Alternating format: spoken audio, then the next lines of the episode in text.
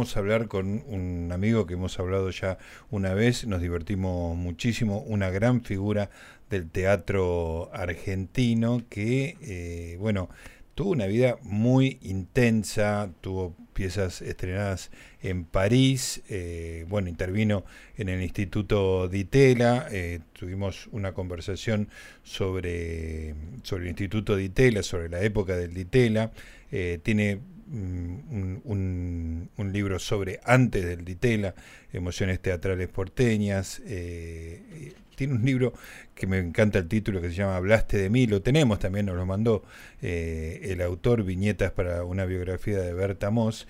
Y ahora nuestra querida editorial Eudeva sacó un libro que básicamente es un anecdotario, se llama Solamente una vez, quizás dos, Encuentros furtivos de Cado Kotzner, Kotzer, y, y, tiene, bueno, estuve leyendo aquí y allá algunas de las anécdotas, son muy divertidas, muy bien escritas y también es un placer hablar con él, querido Cado. Entiendo que estás en línea, ¿cómo te va?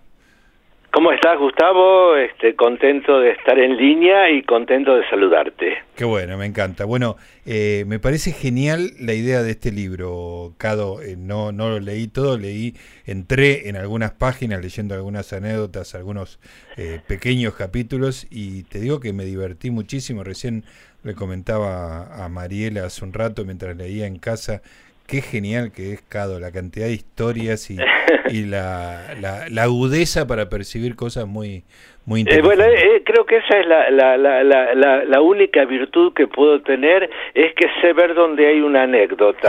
Ah, mira. Eh, porque, por ejemplo, este, me quedaron en el tintero, bueno, en el libro está que son María Félix, Meryl Streep, eh, Liberace, eh, Pedrito Rico, el, expresidente Menem, eh, etcétera, etcétera, etcétera. Es una lista larga. Y me quedaron en el tintero, en el tintero muchas porque veía que no había sustancia como para sostener una, una viñeta. Claro, es increíble. Este, el, listado, el listado es espectacular, Cado. Pero, el, listado es muy divertido, sí, porque además tuve, eh, qué sé yo, en mis eh, años de viajero, eh, tuve oportunidad de, tener amigos influyentes, de tener oportunidades y de acceder a lugares que me permitían simplemente, en unos casos, darle la mano a una de estas celebridades y en otro un poquito más. Claro. Ahora, eh, pero nunca fui amigo de ninguna de esas personalidades. Nunca este, hubo un segundo encuentro. A lo mejor un segundo encuentro hubo con algunos pero nunca hubo realmente una amistad, qué sé yo, viste que los argentinos somos muy cholulos y apenas le dan la mano a uno ya se duran amigos.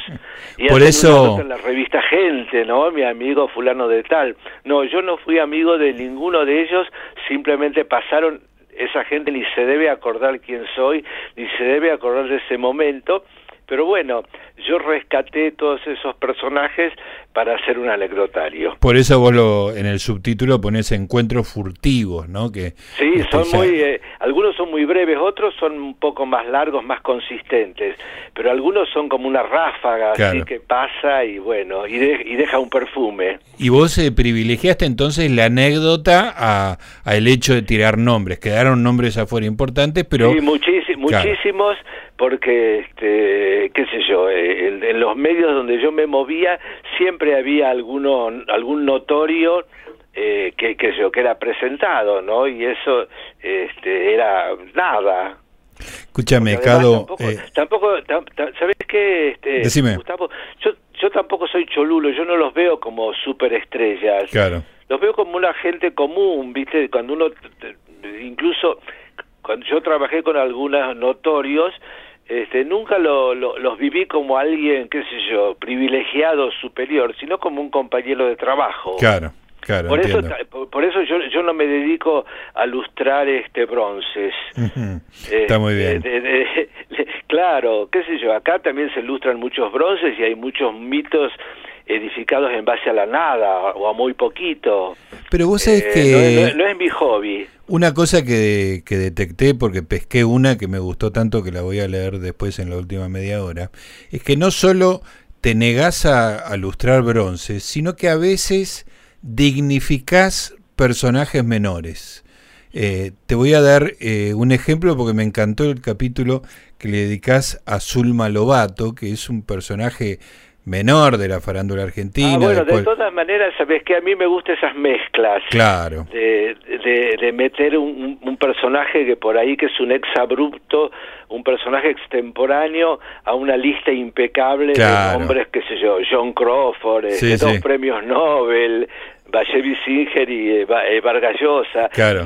Zulma Lobato me pareció interesante que esté en ese anecdotario. Pero además, Zulma Lobato tuvo una fama muy efímera. Claro, sí, tan sí. efímera como el como el contacto que tuvimos ese día. Sí, pero vos eh, vos la dignificás, o sea, queda muy bien en el relato que vos haces, a diferencia de otra. Sí, este, fue, una, fue un encuentro donde ella mostró una gran dignidad, Exacto. una gran sobriedad y rodeada de, un, de, uno, de unos excesos impresionantes. Claro. Eh, me encanta. Me encantó cómo la, como la, la, dejaste bien parada a Zulma Lobato y cómo mataste a algunos que sobreactuaban dolor. Bueno, después lo voy a leer en la última media hora porque lo disfruté mucho y me pareció justamente una esa inteligencia tuya para percibir algo que pasaba delante de tus ojos, ¿no? Gracias. Este, eh, la el, libro este, quiere ser ameno, quiere ser entretenido, este, quiere ser agudo, mostrando aspectos por ahí no muy conocidos de esa gente, porque por lo general están todos fuera del escenario, fuera de la pantalla. Claro. Eh, algunos por ahí están en sus hogares, eh, que también es un lugar protector y, eh, y abarcador para una personalidad a veces construida para el exterior. Claro. Eh, Pero este, por, lo general he tratado de, de, ser lo, lo, más este, despojado posible yo y no, porque sabes que también hay un montón de libros que uno lee que son biografías o retratos hechos por fans. Claro, claro. Yo puedo ser fan de John Crawford, me gustan sus películas, me parece una actriz espectacular, Mildred Pierce es una actuación extraordinaria. Realmente buenísima. Sí, sí. Este, pero eh, pero no es eso eso no no no no quita que uno ve el aspecto por ahí más oscuro del personaje una, y, patético incluso del personaje una vez que, que se acabó la película no claro claro. Eh, y ya que estás porque no me contás la, la anécdota de John Crawford bueno yo tenía una, un amigo que era un publicista que cuando yo vivía en Nueva York me, me daba trabajo freelance, que eran por lo general traducir campañas este, de productos para el mercado latinoamericano. Y él era un fan de Broadway, iba a ver todo bueno, malo, mediocre y muchas veces me invitaba. eh, y él, eh, él este, fuimos a una matiné de una obra de teatro con Alan Bates y él divisó que, yo, que entraba John Crawford con alguien que él conocía, otro publicista que había hecho una campaña famosísima, famosísima de pieles, de, de, un criador de, de, de bisón. Claro. Que, iba, que era un habitué con John Crawford de ir al teatro juntos. Y John Crawford ya estaba semi retirada haciendo lo que podía pobre Trog eh, esa película del hacha y ese tipo de cosas eh, y eh, su, su mayor placer era, era ir al teatro donde después que terminaba la función anunciaban el alto honor de tenerla en la platea. Entonces ahí recibía una ovación impresionante porque esas matinés de los teatros de Broadway son hechas para gente veterana, esos turistas, digamos, de los alrededores que traen en esos autobuses y los meten a ver obras de teatro. Sí. Entonces John Crawford tenía su público más indicado en ese, esas materias. Claro, claro, perfecto. Y ella disfrutaba enormemente eso, ese reconocimiento que era, qué sé yo, como una especie de, de oxígeno que la mantenía viva.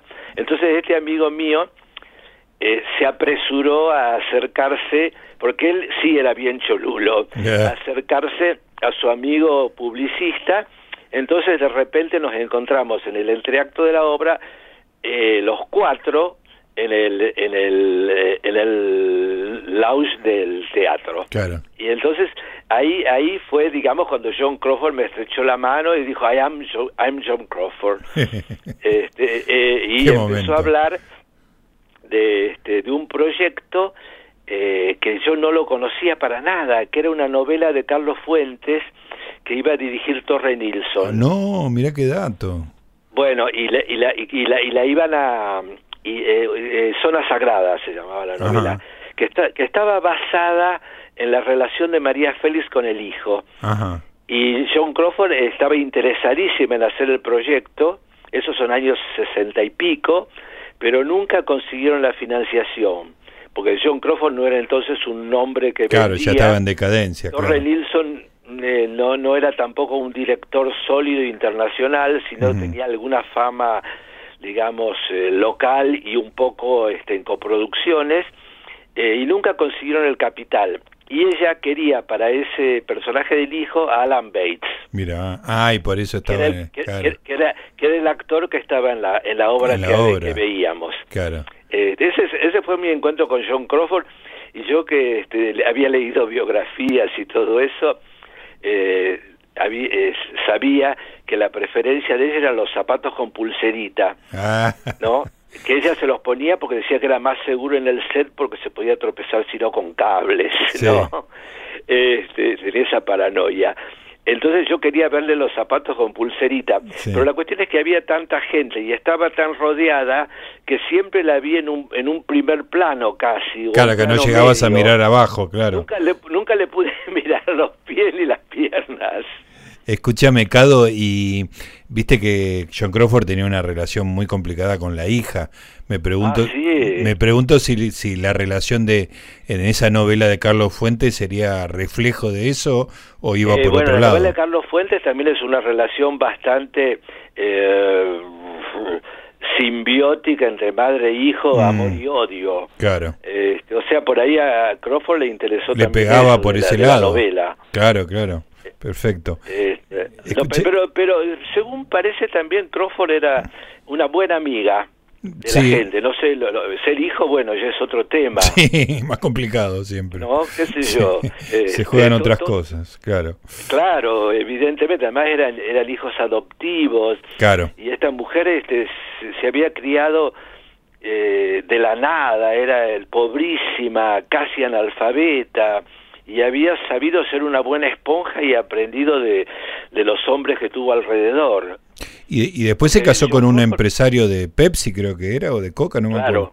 De Pepsi, Sí, ¿no? tuvo Douglas Fairbanks Jr., tuvo Francho Tom eh, y después otro más, otro más y después con el con el este con un alto ejecutivo de Pepsi De Cola. Pepsi, claro, impresionante.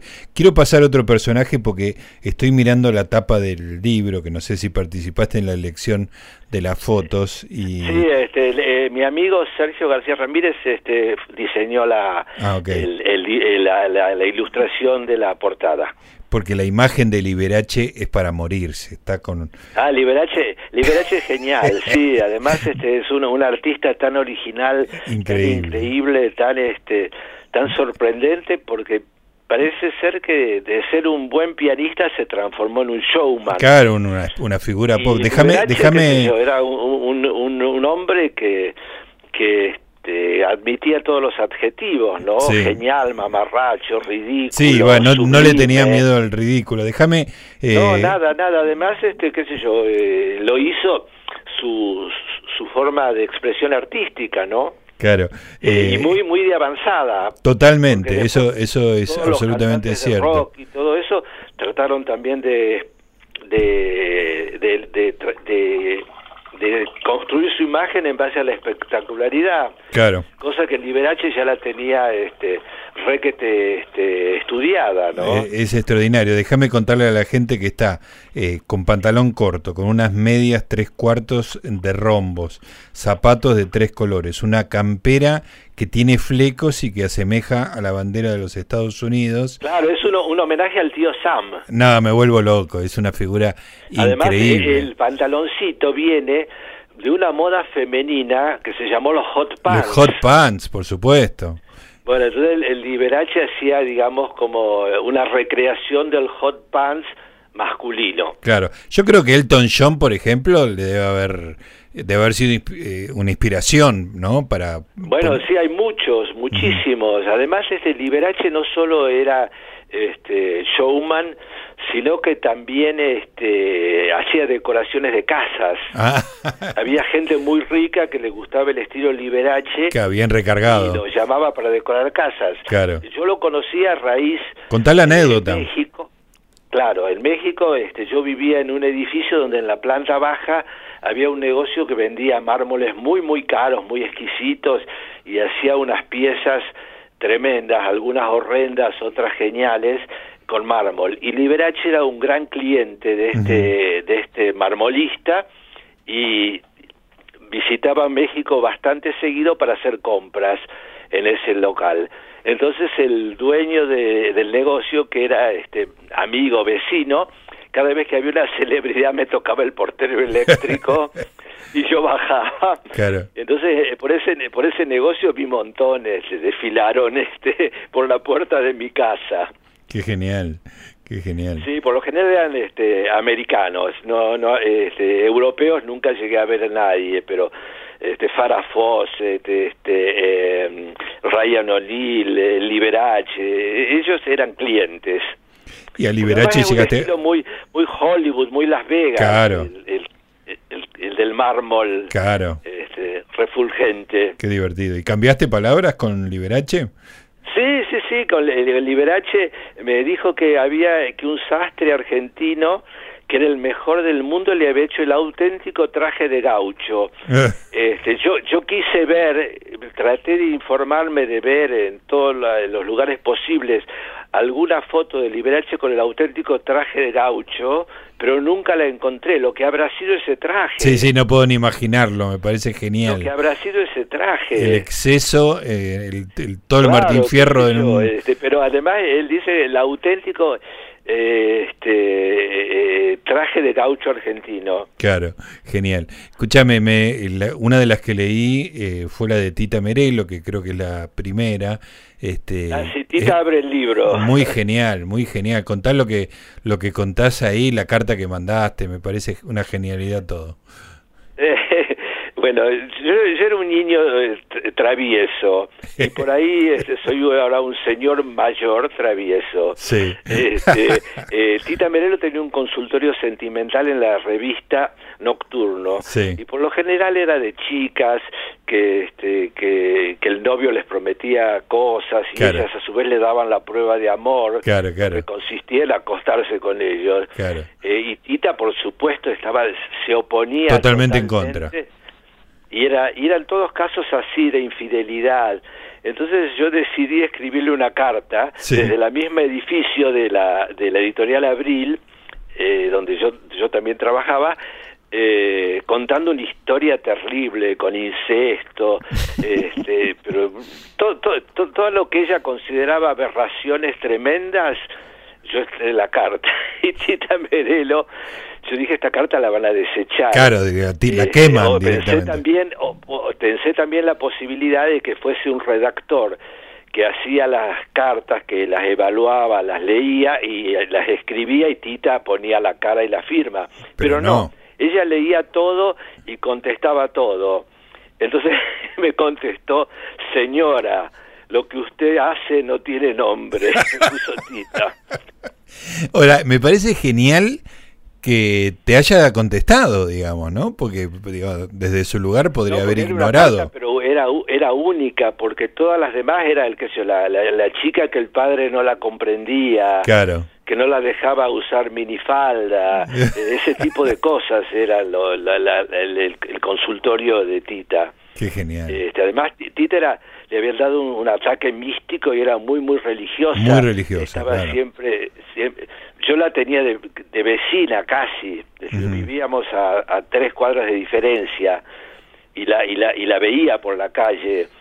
Y este, de miedo era. Ahora, qué, qué gracioso porque uno sabe, por ejemplo, que fue amante de Sandrini mucho tiempo, amante de García Burr, ah, de Tito Alonso. Claro, ella, este, haz lo que yo digo, pero no lo que yo hago.